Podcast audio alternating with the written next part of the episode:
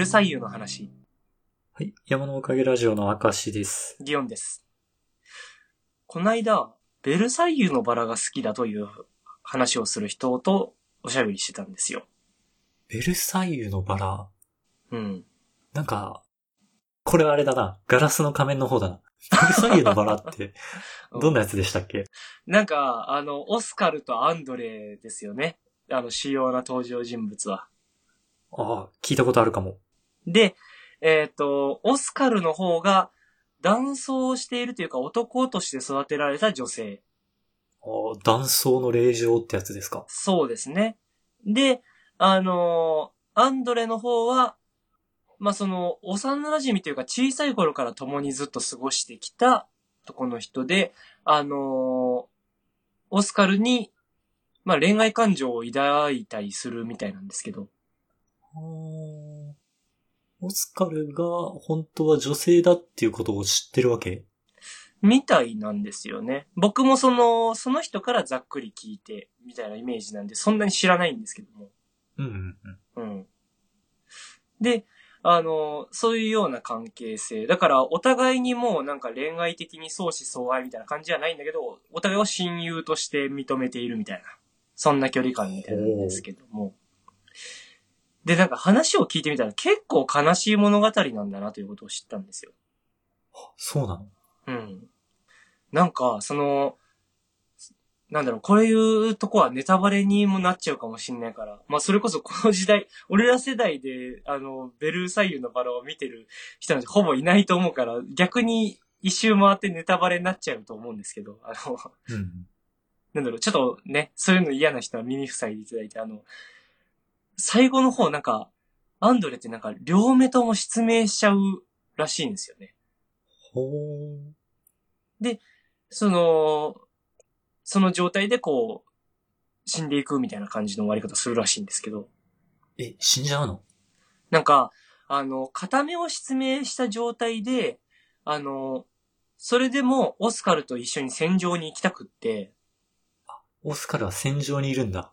なんか、その、そもそもオスカルがなんでその、男装してるというか男として育てられたかっていうと、その、まあ、軍人家系というか、その戦いに行くようなところで、ちょっとまあ、いいお家柄のところが、その、家を継ぐ子が欲しいんだけども、その、娘ばっかり生まれたもんだから、この子はもう男として育てるみたいな話になって、ほで、そのまま育てられたのがオスカルなんだと。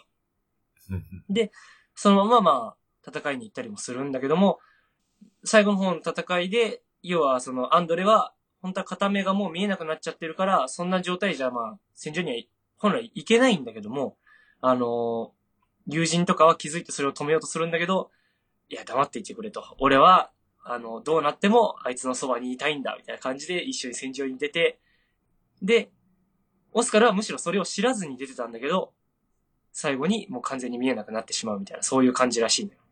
ほー。うん。っていうことでそう、とても悲しい話なんだなーって思って話をその当時聞いて、で、あのー番外編とかもあるらしくって、うん。で、なんだったらそのアニメ版も改訂版とかで2種類あると。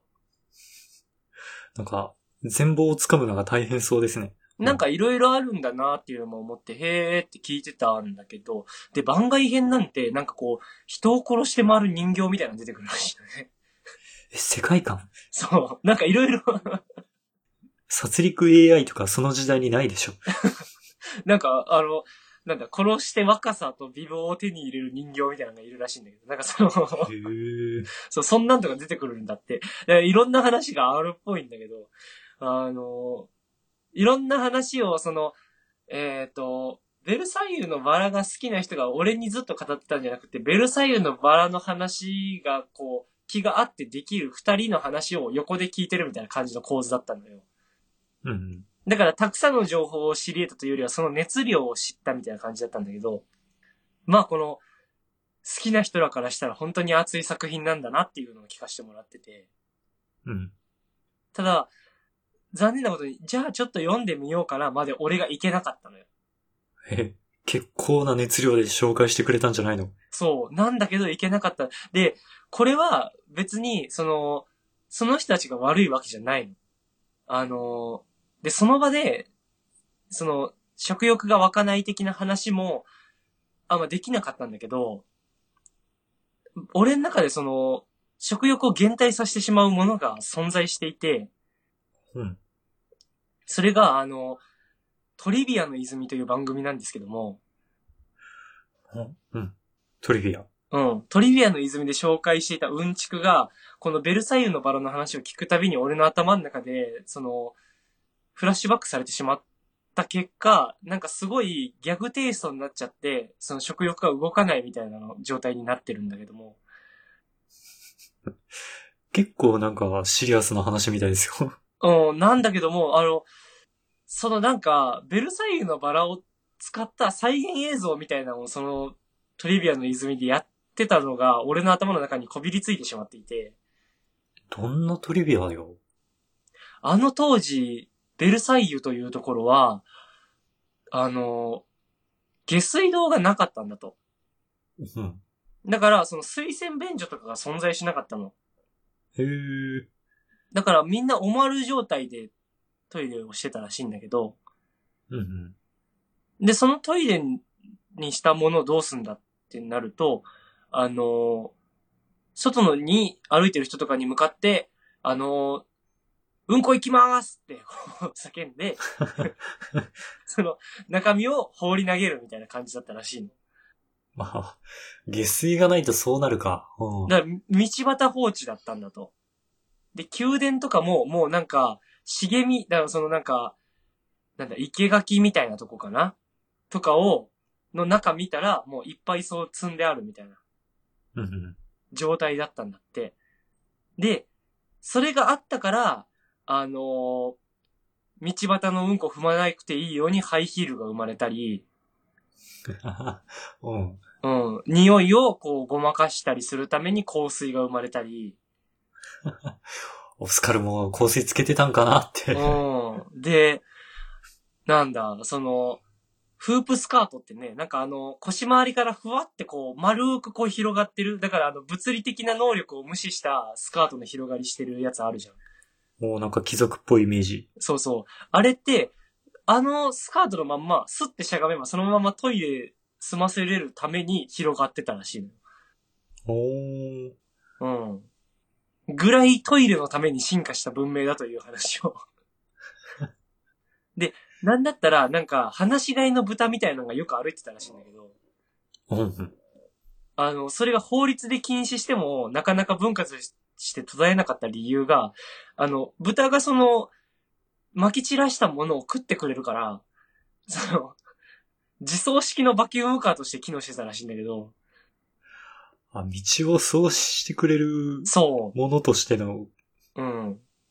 道を掃除してくれて、太ればそのまま食えるという。それを食べたいと思えるかみたいな。その問題あるなうん。そういう自走式のバキュームカーとして機能していましたみたいな。だからその、本当に下水事情の話をトリビアでしていて、それの再現 VTR にわざわざ声優を使っ、同じ声優さんに入ってもらって、ベルサイユのバラの映像でやってたのよ。悪いことしてる。そう、俺の中で初めて触れたベルサイユのバラがそれだったから、もうダメなのよね、俺の中で。もう自走式バキュームカーがついでに出てきちゃうのよ。どんな話聞いても。うんうんうん。うん。だから、そんなに美しい儚い物語を俺はもう自走式バキュームカーと一緒にしか思い出せれなくなってしまった寂しさを感じたという話です。こうやってまた、ベルサイユのバラはすごい気になったけど、確かに触手動かないですね。もうダメだよね。で、その、その人たちに言えないじゃん。うん。そんな話。だって熱く語ってるところでうんこの話なんてできないよ。俺もう小学2年生じゃないんだから。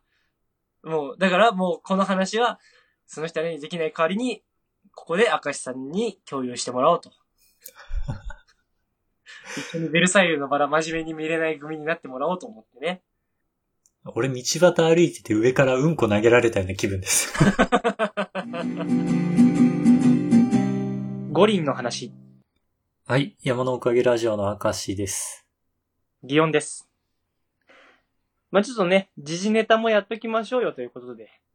普段ね、録画、録音が遅すぎて、時事ネタを取り扱わないで有名な山のおかげラジオですが、いや、そうなんですよね。もう、ていうか、なんだったらこれいつ上がるんでしょうね。わかんないです。終わってるかも。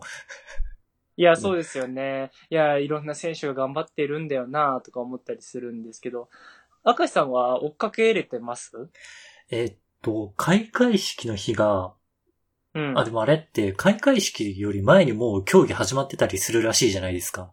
あそうそう、やってましたよあね。けど、俺の中でのスタートってなんか、開会式みたいな気持ちがあって、うん。で開会式の日、ちょっと仕事が忙しくて、あーもう仕事が終わって帰ってきた頃にはもう何もかもなんか、オープニングが終わってたんですよ。あーあー、あーアニメ第1話見逃したみたいな。そう。1話見逃したらあー2話から見るかってちょっと厳しいじゃない？いや、確かにね。で、それ以降は乗り切れてないというか、ああ。もうそれっきりです。応援したい種目とかあればね、そこから入れてっていうのはあるかもしれないけどね。そうね、自分に運動遍歴がないから、あギオさんは追っかけた？あの、いや、一応情報はちょこちょこ見るのよ。その、だから、卓球のペアでさ、その、幼馴染の二人でとかさ、あの、柔道でね、あの、兄弟二人で取りましたとか。ああ、らしいですね。なんかすごいドラマに主役級の人がいっぱいいる感じありますよね。そうそうそう。なんかいろんなストーリーがあるよなーっていうのは触れてるんですけど、ただ、全体として、こう、がっつり見れてない自分がいるなっていうのもあって、うん。で、なんかその、僕は完全に、その開会式でミスったんですよ。ギオさんは開会式見れた人？それとも見れなかったってこと？あの、見れる時間にテレビつけてて、だから見始めてたのに、30分40分で離脱しちゃった人なんですよ。あ、オープニングってそんな長いんだ。あのね、実際3時間ぐらいあったんじゃないかあ、へえ、そうなんだ。うん。俺が確か見たときに、聖火点灯まで2時間半とか3時間って言ったはずだけへ。え。うん。そう。だから、まあそれも長いなとは思ったんだけど、ただ、まあ一応表現者の一人としてさ、その、圧倒的先輩たちのその考え方や表現の仕方や技術力みたいなものを見れる機会ではあるじゃない。あ、そうね。あの、オープニングの演出とかをする人も、もう代表的なクリエイターのはずだからね。そう。だからいろんな人が関わっててやってるはずよ。で、なんかね、あの途中、俺はちょっと見れてないんだけど、結果的に、そのなんか、ドローンたくさん駆使して動かしてるところとかあったみたいなんだけど、あ技術力もね、あるのかといったところ。ドローンあんだけの台数をぶつからしたりとかせずに、そのちゃんと制御して動かすって、あのーめちゃくちゃな技術らしいのよ。どこの会社がそれやったのみたいなレベルらしいんだけど。うん。うん。でそういうところも楽しめたはずなのよ。なのに、俺は3、40分でやめてしまったと。なんで見るのやめちゃったの？もう、決定的な出来事があったの？なんかさ、その、だから、俺思ったんだけど、あの、前の作品で言えば、例えばガンダムとか、俺、有名なのに見れてないのね。ガンダムはだって、あの、す俺らが生まれる前のコンテンツじゃない。あ、そんな古くないのかなまあ、前のもあると思うけど、その、終えるはずじゃない。で、あの、ルパンとかは昔のだって俺見てるし、ああ、まあ、そうか。いや、でもそれは前回の東京オリンピックで盛り上がれって言われてるような話なんじゃないの？ああ、まあ、じゃあもうちょっと、じゃあ話を近く、今の最近の話で言うと、あの、俺、東京リベンジャーズとか見れてないのよ。ああ、流行ってるらしいですね。コミックの売り上げランキングとかも、あれじゃない、うん鬼滅の刃形式でこう占領するやつ。うんうんうん、そうそうそうそう。そんなことになってるらしいじゃない。ね、今なってますね。うん。で、そういう作品なのに俺見れてないのよ。うん。で、なんかその、思ったんだけど、俺多分、前情報多すぎると見れになっちゃうと思うの。実際に読み始める前にツイッターやらニュースやらで、そうそうそうそう。どんどん前情報が多くなるってさ、思い浮かぶ顔が多くなっていっちゃうじゃん。うん。あの人があんなこと言ってたなとか、ニュースであの人がこんなこと言わされてたなとか、そういうこと思っちゃうじゃん。そういうのがよぎると、すそう、なんかその、作品外のこと考え出しちゃうよな。そうなったら、もう目の前のもんを楽しみきれんくなるというか、うん。だから、例えば今回の開会式の時も、なんかボクサーとして選手で行くつもりだったけど、この、なんだ、一年ずれたりの関係で出れんくなっちゃったみたいな人が確か、開会式の、その演者側の方に出てたのよ。へえ、え、なんか切ないね、それ。うん。なんかそういうのとかを、こう見てたりとか、それの説明をしてるその番組側の人たちとか、今どういう気持ちなんだろうとかを考えちゃって、ああ、途中でね、交代、辞任交代したような人とかも。そうそうそう。だって、ディレクションとかをしてたとかさ、その人たちの指揮のもと、なんだったらある程度その人とのこの、なんだ、心のつながり的な部分も生まれたりしながら絶対作ってきたと思うのよ。うん。だって4年に1回しかできないこと。なんだったらだって、あそこで踊るダンサーさんとかもさ、まあダンサーなのかそう、なんだろうな、劇団みたいなとこなんかわかんないけど、多分自分のその現役人生の中で1回しかそこに立てないぐらいのつもりで来るじゃん。まあ、結構な大舞台を比べるものが少ないぐらいのオリンピックの舞台なんてね。うん。だってもうそういう演者の人生の中の4年間ってどんだけでかいかって話だしさ。です。そう思った時の、そのタイミングでこういう見られ方する開会式に出るってどういう気持ちなんだろうとか、うん。もうすごい考えちゃって。で、なんだったら、あのなんか、そのちょっと前の情報か、なんかツイッターで見たのかななんか忘れたけど、あのーそのオリンピック会場の入り口のところで、まあ無観客になったから、その眺めてる人たちが集まってるみたいなの時に、うん。そこに向かって、その、オリンピックを中止しろみたいなデモ隊みたいなのもそこに集まって騒いでるみたいな。ああ、オープニングの時にやってたんだ、デモ隊が。なんかそんな感じのことを見たんだよ。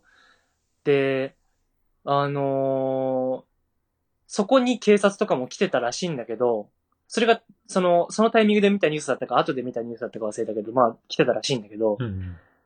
その人らの、その、要は人が集まったりしてしまうような、その流れでやるだけのオリンピックをやめろと騒いでる人たちが、そもそも、わざわざ自分たちで集まって密になって大きい声を出し、うん。うん。それによって警察官をそこに大量に集合させて、その、自分たちの行動によってそこに密を生み出しているという現状とかも踏まえると、なんかこう、もうとてもじゃないけど、開会式の表現をピュアに見れない精神状況になってしまうというか、まあ、気が散りますね。そう。こんなことになるなら、ちょっともう、一週間置いてから見させてくれみたいな気持ちになっちゃうのよ。ああ、それが開始30分あたりに耐えきれなくなったわけだ。そう。で、ああ、もうちょっと俺見れてないなっていう気になっちゃって、まあやめたんだけど、もう仕事しようってなっちゃったんだけどう、ん。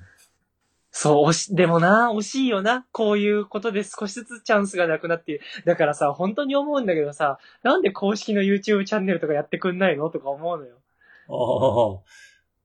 放送はなんか NHK かどっかが放映権持ってて、あとはネット放送とかは制限されてるのか。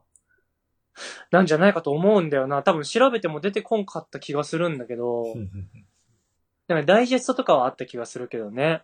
だから公式で上げてくれたら遠慮なく見れるのになーって。あれどうなんだろうね。オリンピックの団体にお金払ってんのかな ?NHK って。IOC に払ってるのかな？そことの関係が難しいから YouTube とか行かないのかなまあそうだろうね。うん。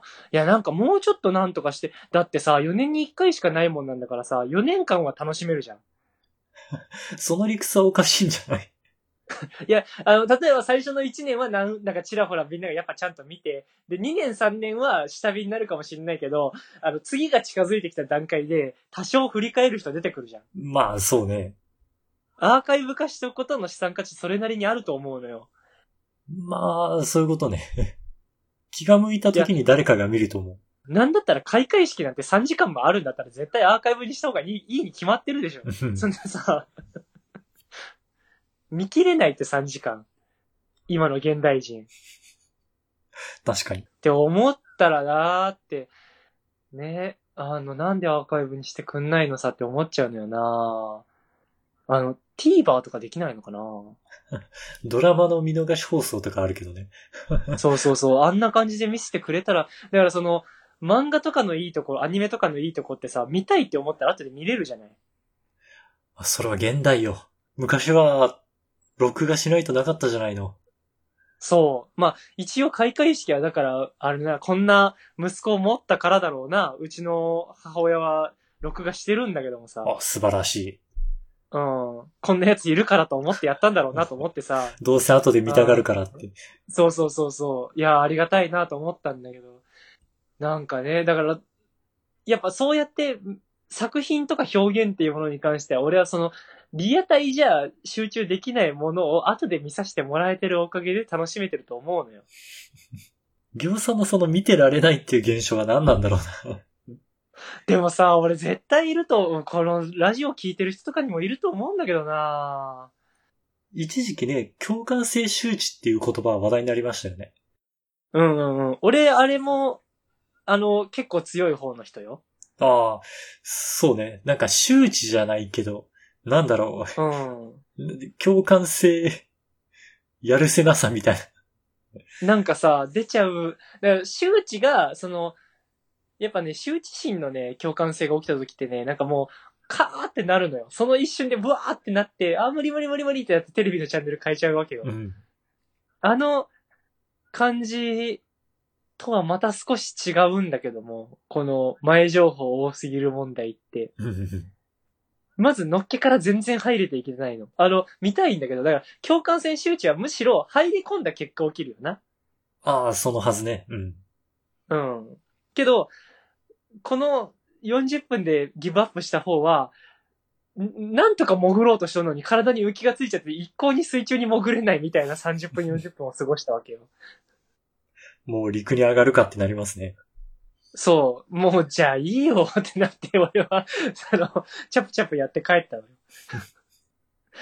なんかそんなとこなん、この感覚どうなんだろうね。なんか名前ついてないのかなあれか。天の弱ってやつか。見たいのに見れないって。うん。周りが盛り上がっちゃうと、冷めちゃう。いやー、なんだろうなこれなだけど、俺の周りでレビューしないでほしいまであるな。でも、あの、個人的には、あのなんだ。今ね、犬王っていう映画がまた公開予定らしいんですけどね。どんな映画か全く想像つかないです。うん、なんかね、まあちょっと見てくれたらわかるんだけど、あんぐらいね、あの前評判で誰が語るとかできんぐらい難しい感じの空気感はね、救いがあるなと思ってます。ね、これがあれなんだろうな。俺が分かりづらい作品好きになっちゃう要因なんだろうな。自分の作品にも反映されていっている。そうそうそう。なんかその世間が好きに言わないぐらいがちょうどいいみたいなさ、こんなやつ売れるわけないよな、マジでな。そういうのコアなファンがつくイメージありますけどね。うん。どうにかしてコアのファンは、あの、離れないでいただきたいなと思う所存で、あの、これからも鋭意努力したいなという所存でございます。はい。という感じで話してきましたが、明石さん最後にお知らせお願いします。はい。この番組のツイッターアカウントを作成しました。アットマーク山のおかげで検索してくれたらヒットすると思います。山のおかげはローマ字で YAMANO。おかげは OKAGE ですね。で、このツイッターアカウントで番組のおまけ話とか更新情報をつぶやいていこうと思ってます。また、今回聞いてくださった方のね、感想をもらえたら嬉しいので、Gmail、こちらも Twitter アカウントと一緒で山のおかげ at gmail.com もしくはこの番組の Twitter のアカウントにコメントやリプライなど送っていただけたらとても嬉しいです。それでは、また次回。はい、さようなら。